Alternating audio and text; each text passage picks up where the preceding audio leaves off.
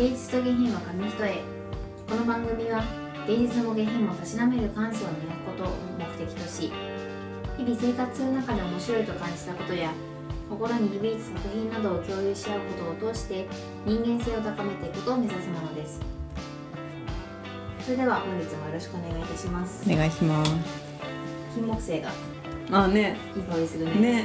秋だね。もういいよね金木犀って。ね。なんか一年あもう経ったんだってうん。感じるよね。早いよね。確かにこんなに香りのする花って意外と金木犀ぐらい1年のうちに。ああそうかもね。ね。気づく。それは別にねそこまでしない。そうだよね。見るけど香りで言うとねうん。もうさファって歩いててさあ金木犀だみたいな。ね。いいよ一瞬で心が明るくなる、うん。ね。でもなんか金木犀の香りがだんだん減ってくると、うん。また秋が深まったりとあかして。ーそれもいいよね。ね。冬になっていく。あなんかちょっと切なさもあるよね、うん。ああ終わっちゃうみたいなね。切ないよね。気づいたら夏終わってるもんね。ね。でもこの感じが一番好き。このさ、うん。晴れてるのに暑すぎないカラッとした、汗かかなくていい。そうそうそう。出かけたくなるよね。山山を見に行きたい。ね。金木犀の思い出とかある？金木犀の思い出？金木犀の思い出か。でもうちら香水ねお互い金木犀の。ねたまたまさ持ってね同じの作って使ってる、うん。23年前にずっと。いいよね。人工的に。思っちゃ。同じ香水使ってるっていいよね。って思ってると結構やばいうね。えそうだね合わせて買ったんじゃないの？ねそうバラバラに、なん。思い出？うんない なるあんのなんか。そうすごい覚えてるあそうなの？そうそう。小学生の時。うん。金木犀ってやっぱね小さい頃からいい香りじゃん。うん。そうね。それは変わらないやばいね。うちらね小学校の時に臭かったよねみたいな。それはやだ。当たり前のこと言っちゃった。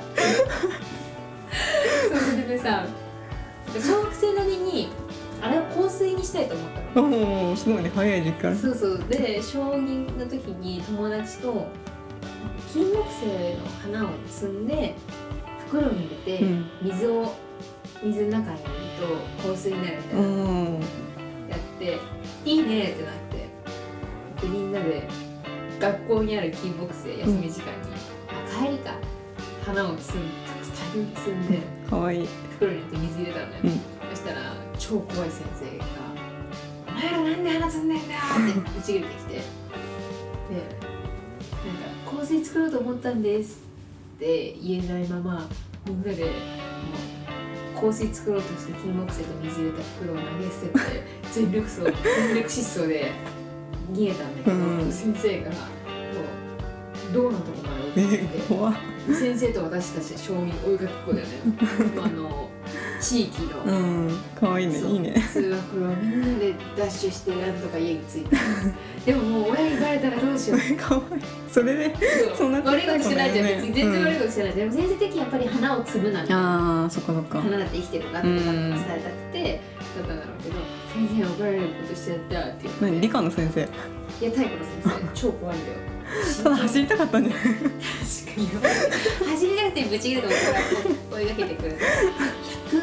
185とか大きいね。めっちゃ怖いねで将棋からしたらさ確かに怖いね。強靭だよね。でがあの生活指導の先生。ああ怖いね。だからマジ怖くてえー、可愛いね。でもなんかさ水と花でさ香水ができるみたい可愛いよね。ないな。可愛いわ。私でも一回パクチーでそれやった バイトの時にさちょっともう後で香る香香るかなと思って。ね パクチー香水にしてる女。一本ポッドキャストできそうだよね。そんなのパクのチーの香水女っていう。癖の強い話が聞けそうなポッドキャスト。体からパクチーは嫌じゃない。シーター感って香水ってたものそれかなんかパクチー食べてきましたなでもなんかいやパクチー美味しいよねね美味しいよね。じゃあ一時めっちゃハマってたよ。ね。大学生の時さ。なんだっけ？フォーフォーとか食べたんだっけなんかね。そう。そう。チてかなんかね癖の強い食べ物が好きなんだよね。ああ他にも。昨日さ家でなんかラムのうんラムを使った餃子みたいなのがうん弟買ってきてうん。食べたへえすっごい癖強い。餃子うんなんだけどいやめっちゃ美味しかった。癖強くて。好きなんだ。そう大好き。なんか癖の強い食べ物が好きへえ確かに独特な香りだもんね、うん。ラムもだし。ね。他にもあるなんか？独特うん。ななんだろうなんかでも東南アジアとかああエスニック系が好きなんだ。へ好えいいね。春菊とか。ああ春菊は確かに。嫌いなやつすごい嫌いああそうかもね。確かに。独特な香り。なんか冬が来たなって感じするよね。鍋。ね鍋食べたくなった今。ね。じゃあ。そんなシータの今日の本は、うん。本は夏目漱石の心おおちょっと一貫一体い一旦、うん。あの新恋愛講座はうん。飽きて休憩します。なんかあれだったわ嫉妬とかだった。あの残りの章ああんまりねなんか枯れる方向とかじゃなくて、あー嫉妬か。そういう深掘り系だった。嫉妬だけで1時間語られそうだわ。確かに。また読んだらじゃあ、うん。嫉妬の回をじゃあ今回は夏目漱石の心、うん。で私この作品初めて触れたのは多分高校生の時の授業だったんだけど、確か現代文だったかなって感じで、でも覚えてるのはなんか先生っていうのとあと K っていうキーワードだけだったから多分そのこの作品の下のあの先生と衣装の中から一部抜粋されてたのかなっていう思う思います。でまあなんかそのどんな授業だったかとかそのどんな物語だったかっていうのは全然覚えてないんだけどでもやっぱその学生時代にあの授業でやってきた文学作品の中で唯一覚えてる作品だなって言えるくらいなんか、なんとなくその何らかの形であの私の中にすごい残っている作品ではあったなっていう印象で。で大人になって去年の夏に初めてちゃんとこの作品を一回読んででその時はまだあんまり読書習慣がなかったのでなんか読むこと自体が目的になっちゃっててあんまりその読み終えた時になんか大きな感動があったかっていうとそういうのは全くなくて。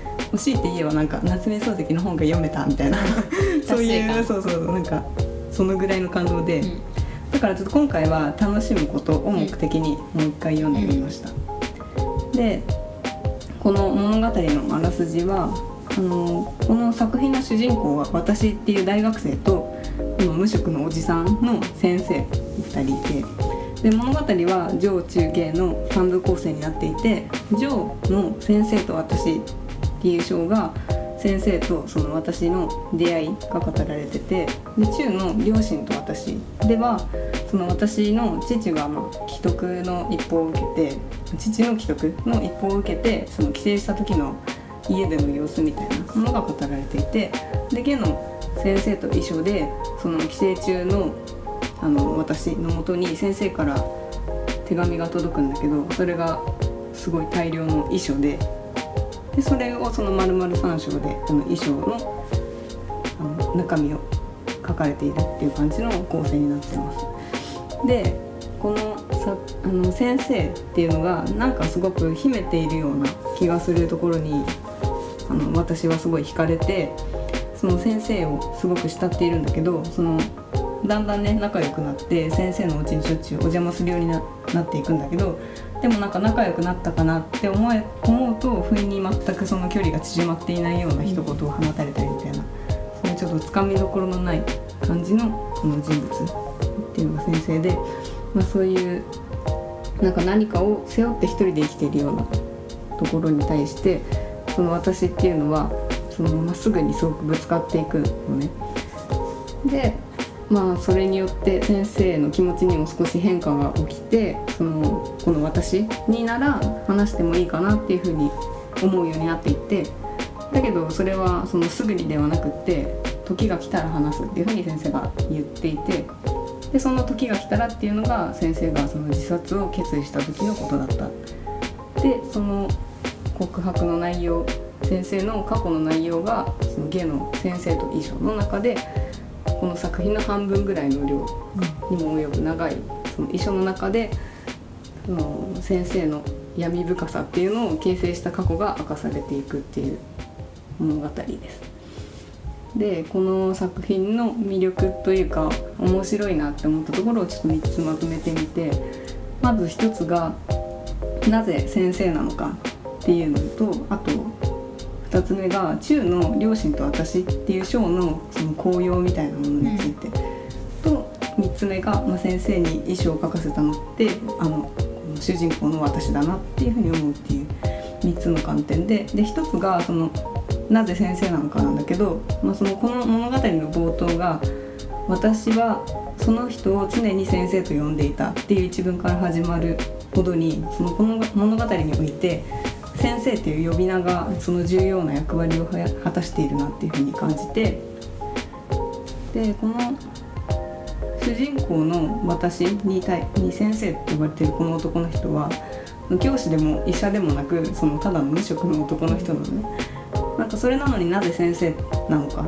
でその理由はそのこの冒頭に続く文で私はその人の記憶を呼び起こすごとにすぐ先生と言いたくなるって書かれててこの一文からその私が身分や肩書きなどに関係なくその先生っていう人物を心の底から尊敬というか何か惹かれるものを感じて慕っていた気持ちの表れからそう呼んでいたのではないかなというふうに思いました。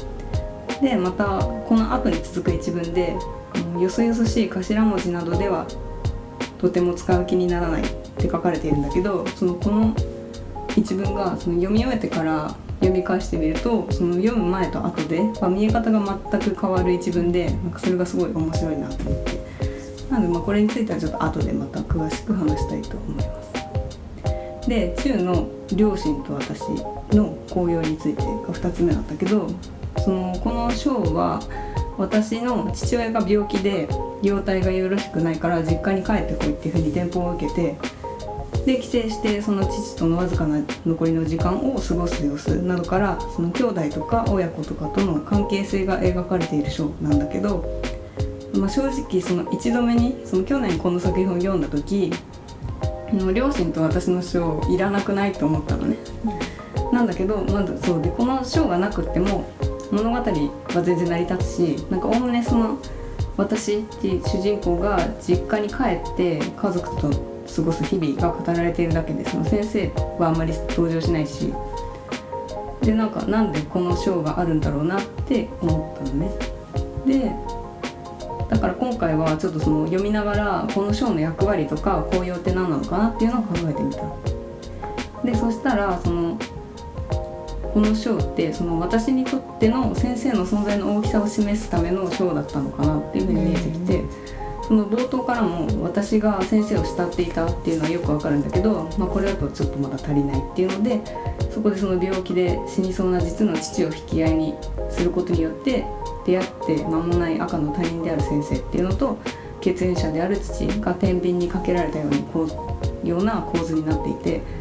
でこの章ではその考え方とか関わり方っていう面でもこの2人が結構比較されている印象で父の発言であの役に立つものは世の中へ出てみんな相当の地位を得て働いているって言っててそのそういう考えとでもそれとは真逆にその先生の生き方っていうのは何もせずあの資産だけで生きているみたいな感じだったりとかあとその心を閉ざしている先生への感情っていうのとあと、まあ、家族だからその心に正直に話し合ったりするわけだけど、うん、だけどちょっとそれでも自分の考えとの違いわだかまりのような感情を抱いていたりとかあと最後にはその父の死と先生の死っていうそのどちらの死に際に立ち会うのかっていう選択が迫られたりそういう感じでそのこの章はその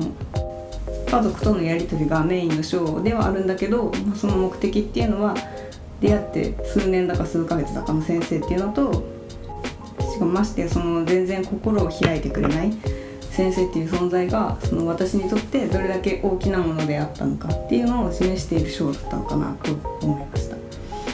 そう解釈するとなんかいらないなと思ってすみませんでしたって感じの そう章だったなとで3つ目が、まあ、先生に遺書を書かせたのは私じゃないかなって思うのが、まあ、その物語の感動ポイントだと思ったのがやっぱりその鉄心鉄扉の心を閉ざしていた先生っていうのがその、ま、私のまっすぐな思いにあの動かされたところだと思うんだけどその遺書の中で先生の遺書で受け入れることのできない人に与えるくらいなら私はむしろ私の経験を私の生命と共に葬った方がいいと思います。実際ここにあなたという一人の男が存在していないならば私の過去はついに私の過去で間接にも他人の知識にはならないで済んだでしょう。って書かれてるんだけどやっぱりその結局はこの開かれた先生の心と会話をすることは叶わなかったけどでも私に出会わなかったら先生はおそらくその長年苦しめられていた自分の過去を墓場まで誰にも言わずに打ち明けることなく死んでしまっていたのかなって思うと、まあ、先生にとってはすごく大きな一歩だったのかなとその悲しくも嬉しいような気持ちになったなと思いますね。でその初めに話したあの冒頭の「ゆすゆすしい頭文字などではなどはとても使う気にならないっていう風なんだけどこの、うん、先生と遺書の中であの先生の先生はね親友のことを K っていう頭文字で呼んでいるのね。だからその先生はその親友にも値する人を K って頭文字で呼ぶけどその私のことも第三者に伝える時にはきっとそう呼ぶんじゃないかだけど、まあ、私はあなたを頭文字なのでは呼ばないよみたいな。私にとっては先生なのだみたいな。そういうちょっとその私の先生に対する信頼というか尊敬してる心みたいのがその冒頭の一文に現れていたのかなっていうので結構最初は何も思わない一文が後から読み返すと違って見えて面白かったなと、まあ、そんな感じでその、うん、1回目よりなんかいろいろ面白く読めたなっていう印象でしたね。なんか1回目と一番こう2回目読んで印象変わった場所とかある、うん、解釈変わったこととか、ね、でもやっぱりその2章目のその両親と私の章が、うん、もう本当に多分せっかちだったから、うん、なんかほん何のための章だったのかなみたいな感じだったのが、結構今読むとそのやっぱり比較してる部分とかっていうのですごい重要な章だったんだなみたいな感じで見え方が違ったのが結構ね大きかった。あとその去年読んだ時は全然知る人がつけずに読んでたんだけど、うん、なんか今回はその付箋貼ったりして読んでてすごい響く言葉いっぱいあったなみたいな、うん、思ったね。なんかその比較しているんだなって気づいたっていうのは、うん、どういうところから気づけたの、まあね読む段階でもその結構その今回はこの章どういう役割なのかなみたいな意識で読んだからっていうのもあったと思うけど、でも結構まあ比較してるなんか比較してるんだなみたいなのをこう、あの筆者側も分からせるような書き方してたから、あその本当にあのなんだ出会ってちょっとの先生と、その肉親の父を、全然本来なら比べ物にならないぐらいのあの2人なはずだけどやっぱりなんかそれだけその先生の存在って私にとってすごい重いものだったんだよみたいなのを、うん、あの教えてくれてる章なのかな。うん、なんかさ題名が心じゃん、うん。なんでこの題名？なんか私聞いてたら「先生」とかでもいいのかなとも思ったんだけど。確かにね、うん、そうだよね。やっぱりでもなんだろうその先生の心って結構そのすごいつかみどころがなくて、うん、最初そのなんだろう。なその私はすごいその先生を慕って、うん、もうしょっちゅうその家に遊びに行って、うん、で話し相手になってくれるわけじゃん、そこはその拒まない、だけどもなんかその本当に先生の過去の部分とかを聞くと、あの全然教えてくれなかったりその踏み込ませてくれない、結構そこがやっぱ物語の中でも大きい、ね、キーワードなんだなと思うけど、なんかいろんなさ例えば私とか両親とかうん。の心せもちろん先生もだけどいろんな人の心が出てきたと思うんだけど、うん。その中でこう印象に残ってる心の動きとかある？誰かの主人公とかでもいいですし。ああそうだね。その先生の闇深い心を、作った出来事がまあ大きく2つあって、まあ、1つはなんかその遺産を、まあ、先生の両親が病気で死んじゃってるんだけどもともとすごい先生のお家は資産家で,、でそのあの資産を叔父に取られたみたいなうん。経験がやっぱりそのもうそこから人を信用できないみたいな、そういう価値観を形作ってしまってて、だからやっぱりその後その先生結婚するんだけどその結婚相手のお母さんとか、うん。下宿先のあのお家の人なんだけどそのお奥さんのこととかも奥さん、うん。先生の奥さんのそのお母さんのこととかも、うん。ちょっとこの行動はどっちだみたいな、うん。結構そのやっぱり疑いの目がその過去の経験から捨てきれられないとか、そういうなんだろうやっぱり誰でもどの時代でも今でもやっぱりそういう過去の裏切られた経験とかそういうのってその人を見る目とかにすごい影響を受けるね。うんそこは結構ねあるよねみたいなうん。思ったね、そうだよね。なんか過去の自分の経験ってすっごい今の自分に影響するよね、うん。本当そうだよね。なんかさこれ夏目漱石の心ってすごいこう、まあ、名作っていうかうん。どの時代にも読まれる本じゃん、うん。そうこここまでこう教科書にも載るぐらいさうんうん。名作になったところって、うん。どこがこんなに人を引きつけるっていうかなんだろうな読まれ続ける理由なんだと思う、うん。なんだろうね。気になるんだよねなんかこうさ昔の本とかで、うん。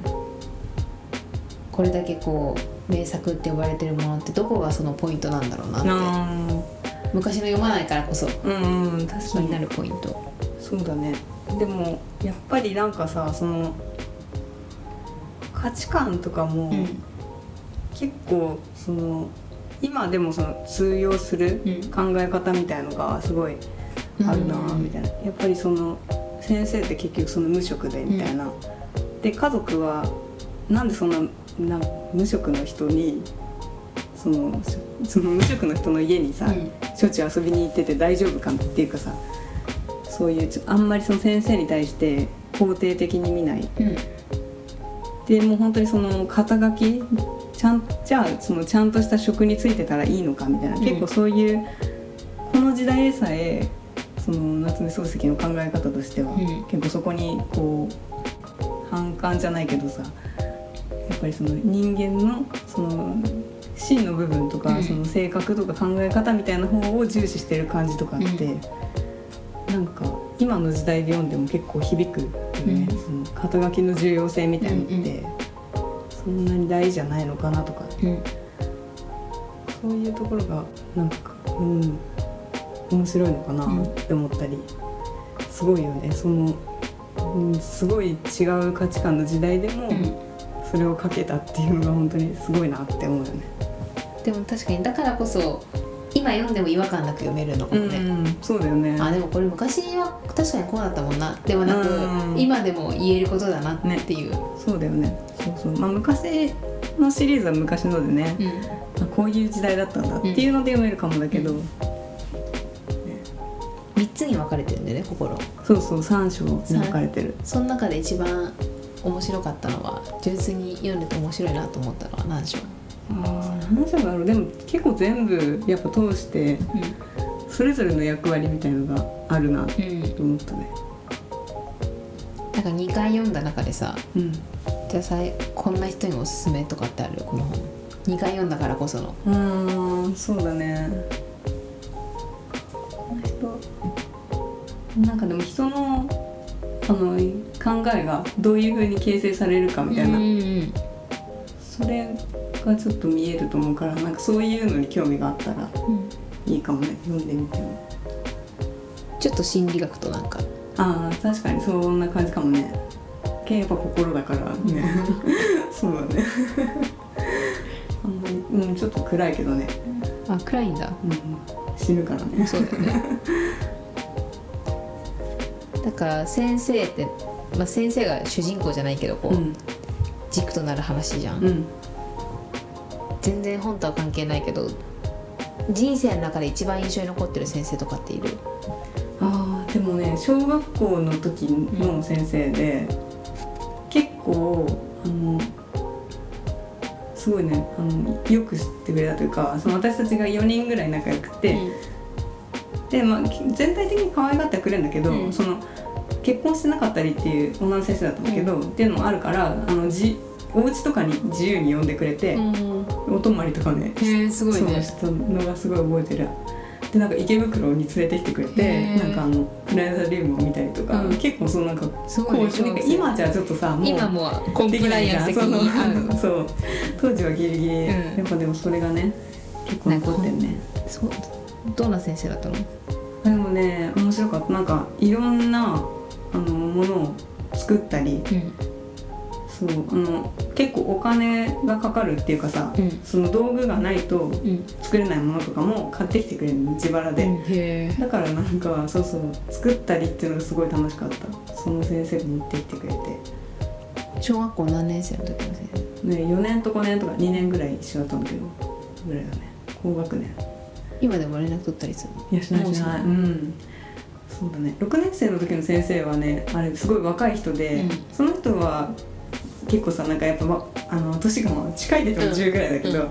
そう若かったからその卒業してからも中学校になってからも年賀状とかちょっとうん。みんなやったりしたけど、それがもう逆に苦手だった先生とかいる？あー。あでもい意外とそんなにはいないかないた？なんか印象に残ってる。印象に残ってるんで言えばあれ太陽。あ太あ太陽太あれだね中学。あれ中学。なんかあの私が中学校の卒業の時に、うん。部活の顧問だった先生が卒業生へ向けて一人一人にぴったり合う言葉を一言うん色紙に筆で書いて裏にメッセージを書いて渡してくれるっていう先生がいて、部活の顧問だったんだけど。それ読んで「はい読んでうん読んで、じゃあちなみに私「太陽」っていう言葉をもらったんですよ、うん、それあれなんだっけ？その先生が一人一人にそうぴったり合う言葉。嬉しくい、ない太陽って、うん。嬉しい。すごいね。ね。なんかあ見ていい、うん 太陽のような。すっごい嬉しかった。なんかなんでこの先生良かったかっていうとなんすごかっくあそう。それはもちろん前提 ベースとして当たり前。でなんか新任だったんだよね。うんだ。だからまだ若いうん。こうなんかもうやる気がエネルギーのある先生。ですっごい自己肯定感を高めてくれる先生だったんだよね。なんかこういう「太陽」っていう言葉をくれたりなんか部活とかでもすごくっていうより私のどこが素晴らしいかってことを伝えてくれるんだよね常に。うんいいね。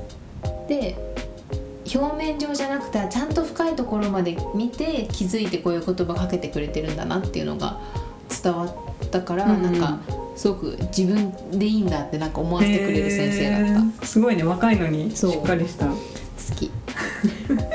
告白部員を照らす明るいあ違う今から読むのが 裏に書かれた言葉ね、色紙の裏のメッセージね。卒業の時にもらったんだそうそう、部員を照らす明るい光。最後まで一生懸命に練習したハードル。本当によく頑張り飲みましたね。素直な性格。明るい明るい笑顔。真剣な顔。大きいおっぱい。本気おっぱい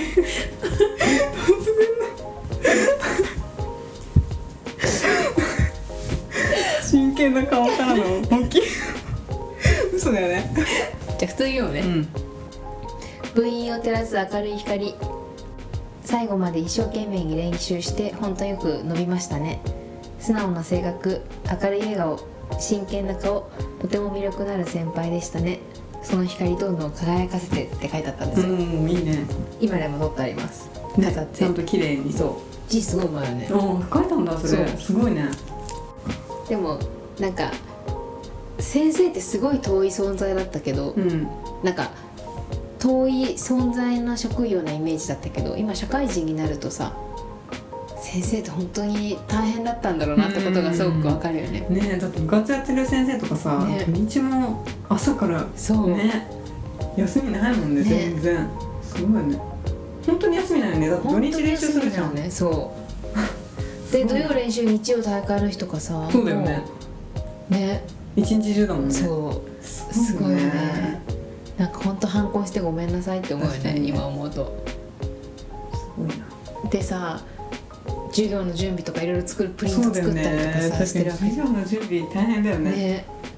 すごいな。よく中学の子とか副顧問とかさ全然部活来なかったからさうんなんで来ないんだよとか思ってたけど、まあ普通だよね。確かに。それで普通だよね、うん。来なくて。そう。自分の時間をちゃんとあのワークライフバランスを取れた先生だったんだろうな。って、確かに。本当そうだよね。もうあの捧げる勢いじゃないとさ、うん。あのあの量は働けないよね。ね。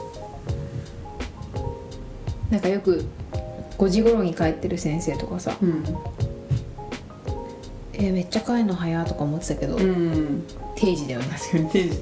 すごいね。でも定時で帰ってる人いたんだね。でも多分あの6時とか7時から来てるから。ああそっかそっか。そうだよ多ね分実際定時ではないんだろうけど確かに。でもなんかね周りの先生はさ7時8時とかまで残ってるの見るとなんかすごい「えもう帰んだ」みたいな、うん。帰りづらいだろうね。ね。確かに。大変だよねうちらならねさささってそれさりげなく帰ったりできるけど先生とかさ「なぎなぎ先生さようなら」とかって 言われるわけでしょ。みたいな。そうだよね。こそこそ帰れないよね。公言されちゃううん。そうだよね。この間ふとさ、うん。その中学校の時のなんか中学校の時の数学の先生が、多分に数年前になんかちょっと事件あのなんかわいせつ系の事件でなんか捕まったみたいな噂があったから、そう調べなんかそういえば新聞とか載ってんのかな？と思って検索したら、めっちゃ2ちゃんが出てきて 面白かった。懐かしかっでもあれだよね。意外と先生って捕まってるよね。あんたね。自分たちのね、うん。私もなんか何人かいたなと思うし、それだけね。ね。あでもね好きになっちゃうだろうね高校教師とかだったらさ、うん。高校だってえでもあれだった私のはあの男の先生が男の子の あれ手を出してみたいな。結構さリアルだね、リアルだよね。でもあったもんね。なんか実習生とかさ、うんね、高校の時に来るうん。実習生ともさ、うん本当に23年しか変わんないじゃん、うんそうだよね。高三の時とかだとね。若いよちょっとお兄さんみたいなね。みたいな。よく見えちゃうね。確かに見える。できっと大学生のさ大学3年生とかで実習来るじゃん、うん。女子高生ってよく見えるよね多分ね。にそうだよね。そんな離れてないからさ。でちょっと大人っぽいことがだとさ、うん。いいよね。絶対いるよね付き合ってる人とか。ね。いたもんななんか怪しいなうんみたいな、あるよね楽しそうだね。ね。うん難しい。ちょっと心漱石さんの心から卑猥なちょっと。それです言っちゃいましたが、うん。思い残すことはないですか、うん。ないです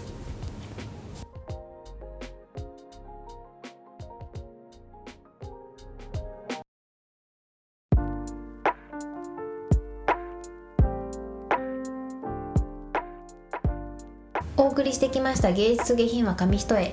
そろそろお別れの時間です。この番組では皆さんからのメールを募集しています。私たちに聞きたいことやってほしいことおすすめの作品番組の感想などなど何でも OK です。メールアドレスはゲイヒ .nksk.gmail.com です。Google ホームからもお待ちしております。